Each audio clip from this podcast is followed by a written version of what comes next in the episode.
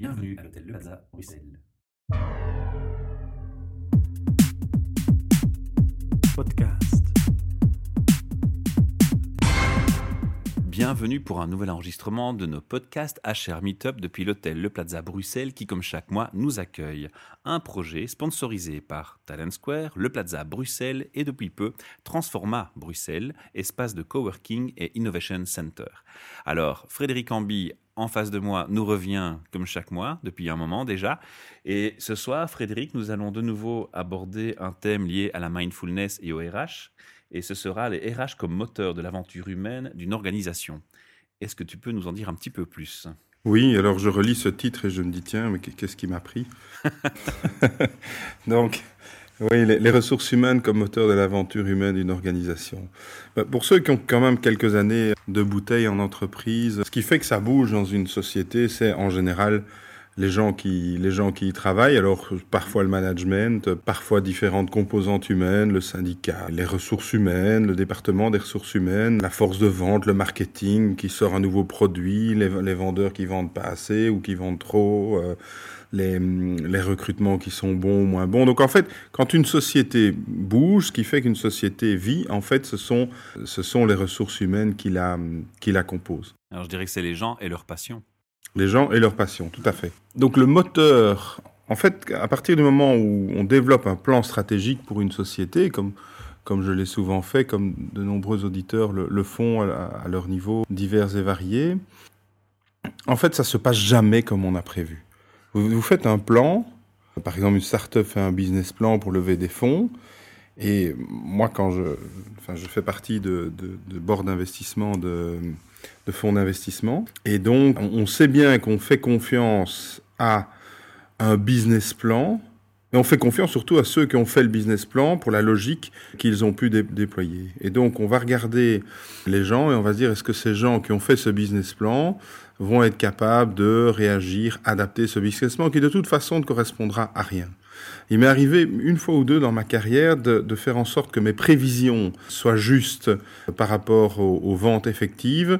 C'était dans un marché plat, avec des ventes récurrentes, avec un seul client et un seul produit.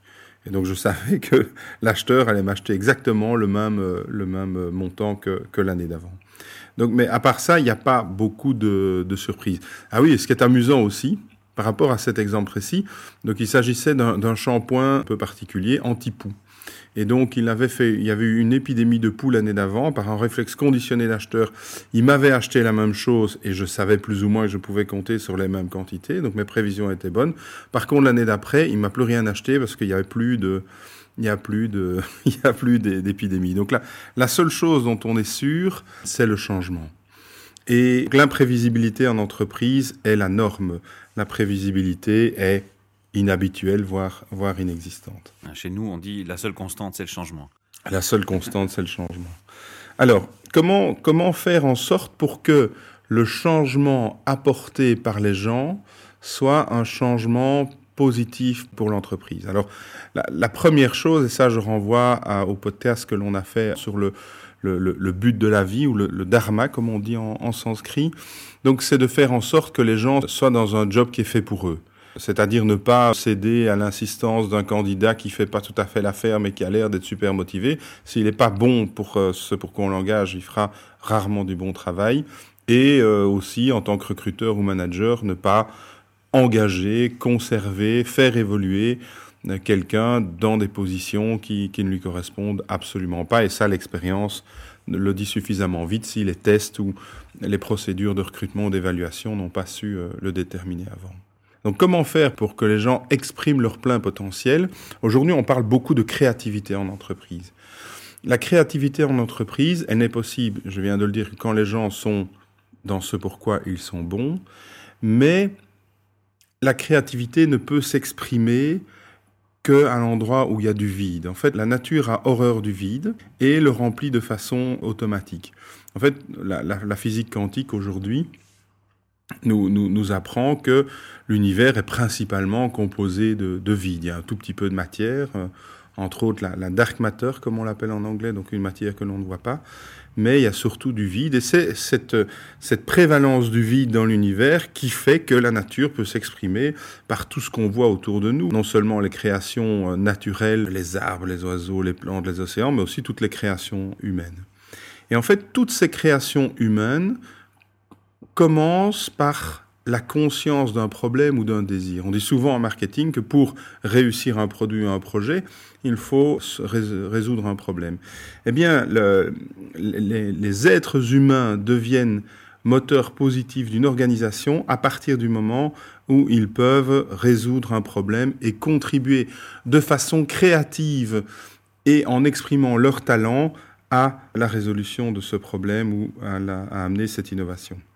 Comment créer de l'espace dans une entreprise? Comment créer du vide dans une entreprise? Parce qu'en fait, une entreprise, en général, euh, c'est un peu la dictature du busy, on est toujours surbooké, on a plein de trucs, etc.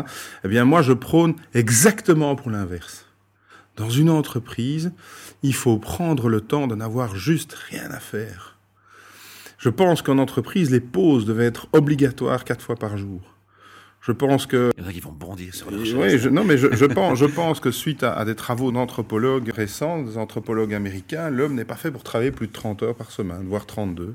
Et donc, c'est dans ce vide que l'on crée, c'est dans ce silence que l'on crée que la créativité peut s'exprimer. Si les gens sont en permanence en train de répondre à des emails, checker des agendas, assister à des réunions, rentrer chez eux super stressés, euh, calmer le, le, café de la journée par euh, une demi-bouteille de vin, voire plus, s'endormir à moitié groggy, se réveiller le lendemain matin, aller conduire les enfants à l'école si on en a, arriver le, le, le samedi matin complètement liquidé, finir de s'achever par des activités diverses le week-end et recommencer la semaine d'après. Il ne faut pas s'étonner qu'on ait une société qui parfois donne des attentats comme on en a connu euh, la semaine passée. Donc sans vouloir noircir le tableau, je pense que notre société et, et nos, nos entreprises souffrent profondément de l'absence de vide dans leur façon de fonctionner. Par exemple, les, les incentives d'entreprise, en général, ce sont des moments où, où on a des activités.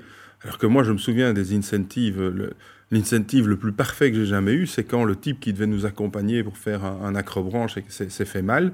Donc on n'a pas fait l'acrobranche, j'ai passé la moitié de l'après-midi dans mon bain.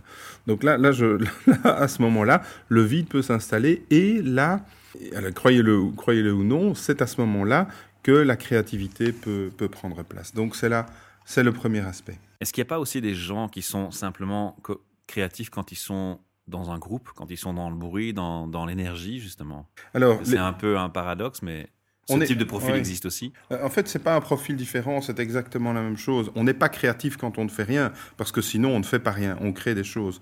Mais c'est le, le, fait de pouvoir se reposer qui fait que quand on est sous pression, on est plus ou moins créatif. Parce qu'effectivement, le, le, processus, l'environnement vient en second terme. Voilà, hein, le, exactement. Le processus c'est toujours, c'est toujours le même. Donc on crée le vide. Dans ce vide, on vient poser une intention. On donne à cette intention suffisamment d'attention. On commence à l'exprimer. Hein, dans une entreprise, c'est exprimer un projet par un dossier, un document, un formulaire à remplir, un business plan, que sais-je. Et une fois qu'on a passé ces étapes, eh bien, on commence à le déployer. L'expérience montre que des projets peuvent aller très vite et on peut passer très vite de l'idée à la réalisation si les circonstances sont là. Et les circonstances, c'est entre autres des oreilles suffisamment attentives qui ont suffisamment de temps, aussi parce qu'on vient à un bon moment pour résoudre un problème, mais des oreilles qui sont prêtes à donner ce temps, cet espace où on fait silence pour tout le reste et on donne de l'attention à la, à la proposition qui est faite. Et c'est là qu'on se retrouve dans la mindfulness et l'épanouissement de mindfulness pour cette activité. Ah ben la mindfulness, c'est l'art de ne rien faire, c'est l'art d'être. De prendre le recul en tout cas. De, prendre, de prendre du recul. Pour ce vide. Pour ce vide, pour créer ce vide. De ce vide qui est indispensable. Les, les lois de la nature, c'est comme ça. Si vous voulez que quelque chose se crée euh, dans un potager, si vous voulez planter quelque chose de nouveau, il faut faire la place. Hein. Il faut enlever certaines mauvaises herbes, ou en tout cas, il faut faire cohabiter des, des, des, plantes qui peuvent, qui peuvent correctement aller ensemble et qui se laissent suffisamment de place l'un à l'autre. Mais donc l'espace, c'est la première chose, et la mindfulness, la, méditation, la pratique de la méditation va créer cet espace pendant la pratique régulière, pendant la pratique journalière, mais aussi va nous permettre de prendre de la distance. Et entre la distance et l'espace, vous voyez que le, mot est exactement le même. C'est-à-dire que, voilà, par exemple, imaginons quelqu'un le soir qui boit du vin automatiquement parce qu'il est stressé. La mindfulness va lui dire, tiens, eh bien voilà, j'allais me resservir un troisième verre de vin. Je prends de la distance par rapport à cette pratique qui n'est pas saine pour moi, et je décide soit de me le servir quand même parce que c'est quand même vachement bon, soit de remettre le bouchon ce soir. D'accord? Belle image. pour, euh, pour, donner, pour donner une idée. Donc voilà, première chose, c'est le fait de créer de la distance, de créer de l'espace. La seconde chose qui va permettre aux gens d'être créatifs, c'est d'être dans un environnement de travail qui soit le moins déshumanisé et le moins dénaturalisé possible. Alors, le moins déshumanisé. Par exemple, tout à l'heure, j'étais dans une administration fédérale et un, des projets du, manager général, ça avait été d'arracher ou de démonter tous les cubicles, hein. donc vous savez, les petits, les petits trucs qu'on faisait entre les gens, pour que les gens soient entre eux. L'homme est toujours selon des dernières recherches en, anthropologie, un, être profondément empathique. La concurrence, c'est un truc que, la, société de consommation et certaines religions ont inventé pour prendre le pouvoir, hein, mais profondément, l'homme est plus un être de collaboration. Euh, l'homme n'est pas un prédateur euh, armé de griffes pour, pour s'entre-déchirer. Non, non, non. L'homme est vraiment plutôt un, animal assez faible, assez démuni dans la nature et qui ne doit sa survie qu'à euh, avoir eu la capacité de, chasser le mammouth ensemble pour prendre une image. Et donc, au niveau de l'environnement, créer un, endroit où les gens puissent continuer à communiquer, continuer à être entre eux. Pour ça, les nouvelles technologies de l'information ont, un aspect extraordinaire. Les pauses obligatoires que, j'évoquais tout à l'heure par boutade peuvent aussi être la possibilité pour les gens de se voir dans un contexte plus, plus informel. Le moins coupé possible de la, de la nature, donc non dénaturalisé. En fait, je, compare souvent la, la, vie actuelle à une vie hors sol. C'est-à-dire, on ressemble un peu à des légumes qu'on cultiverait dans des serres et qui ne sont jamais en contact avec la nature, mais pas, euh, pas, pas la nature romantique, mais la nature en ce sens allez, qui, qui n'est jamais revenu d'une balade dans la nature en se sentant inspiré, allégé, ressourcer mieux. C'est le signe que quand on est dans la nature, et c'est ma croyance, on est en contact avec une forme d'intelligence qui est de l'intelligence brute de la nature. On est en contact avec la créativité infinie. Enfin, le, monde, on pourrait être, la, Terre pourrait être aussi déserte que la, surface de la Lune. Hein. Mmh. Mais non, on est sur une planète sur laquelle la, la, nature se crée de façon extraordinaire. Et en étant en contact avec cette créativité pure, naturelle, cela et c'est ma croyance, enrichit la nôtre. Je crois qu'effectivement, beaucoup de gens qui rentrent d'une balade se sentent inspirés, ont une nouvelle idée ou simplement calmés. Quand tu fais de la mindfulness en entreprise, il t'arrive parfois de donner des recommandations sur l'environnement de travail et de dire, tiens, ici, il faudrait penser les choses autrement Ça t'est déjà arrivé? En fait, depuis que j'enseigne la méditation en entreprise, je n'ai jamais eu ce genre de choses. Quand j'étais DRH, je, je l'ai fait. Mhm. Donc effectivement, complètement restructurer des environnements humains pour les rendre plus agréables, plus installer humain, plus humain, plus où la communication est facile avec des grands bacs de plantes, euh, déménager une société dans un endroit où la nature était plus présente. Et donc, en fait, c'est une recommandation aux entreprises, mais c'est surtout une recommandation aux individus. Connectez-vous régulièrement avec la nature, ça, ça ne peut vous faire que du bien, et ça vous met en contact avec l'intelligence extraordinaire qui est en permanence en train de créer. Oui, puis si on l'a pas, en si l'a pas en entreprise, on peut très bien aller le week-end se ressourcer dans la nature. Quoi. Voilà, tout à fait. le message. D'accord. C'est plutôt au niveau personnel. Niveau personnel. Mhm. Alors, quelque chose... Donc ça, c'était le deuxième aspect, l'environnement. Ça, c'est le deuxième aspect, l'environnement. Et puis, dernier aspect, enfin, le, silence, la méditation nous collecte au silence. Hein. donc, méditer en entreprise est une conséquence du premier point. Dernière chose, c'est, j'avais déjà abordé ça dans, un, dans le premier podcast, donc comme quoi la, boucle est bouclée, c'est la pratique du non-jugement. Allez, prenez une seconde et mettez-vous dans l'état d'esprit où vous n'aurez plus jamais à juger ni rien, ni personne, ni vous-même, ni les autres. Donc dans, dans, dans un état d'esprit où vous acceptez les choses telles qu'elles sont. Alors je ne dis pas que c'est bien à long terme parce qu'il y a des choses que l'on doit pouvoir changer, mais mettez-vous dans cet état d'esprit où vous acceptez ce qui est et essayez de vous imaginer comme c'est reposant.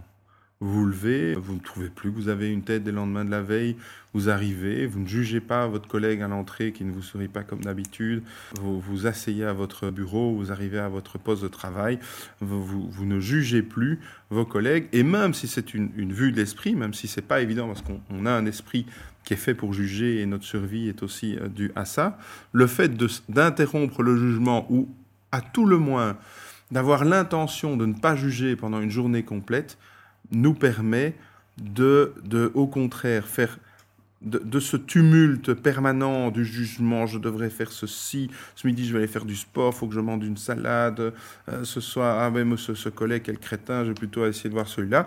Au lieu de faire ça, on laisse de nouveau, on se reconnecte à ce silence, à ce vide, laissé par le jugement qui disparaît progressivement grâce à la pratique méditative. Et dans ce vide naît la créativité, naît, euh, le, naît ce sourire qui va faire en sorte que ce collègue qu'on n'appréciait pas, on va enfin pouvoir euh, reprendre euh, nous une bonne relation avec lui. Vient, euh, ok, cette personne qui a un peu de mal dans son boulot et qui dépend de mon de mon autorité ou de mon management, eh bien, au lieu de la laisser euh, dans son coin, je vais euh, prendre une initiative pour que ça aille mieux. Et donc, avec, avec cette, ce, ce, silence, avec cet espace qui se crée en entreprise, le non-jugement et une, un environnement qui nous permet de nous connecter à nos confrères humains, à nos, à nos co-humains, à nos frères humains, j'ai envie de dire, et à la nature. On obtient un moteur à trois temps. On, on, obtient, on obtient un moteur à trois temps. C'est une très belle image, Michel. Merci. C'est ta conclusion? C'est le dernier podcast que l'on fait sur, sur, la le, mindfulness. Sur la mindfulness. Basé, cette année. Basé sur, euh, sur, sur, cet écrit de, de, Deepak Chopra qui sont les sept lois spirituelles du succès. Uh -huh. Donc je vous encourage à lire ce livre. Moi, c'est un livre qui a, qui a, changé ma vie.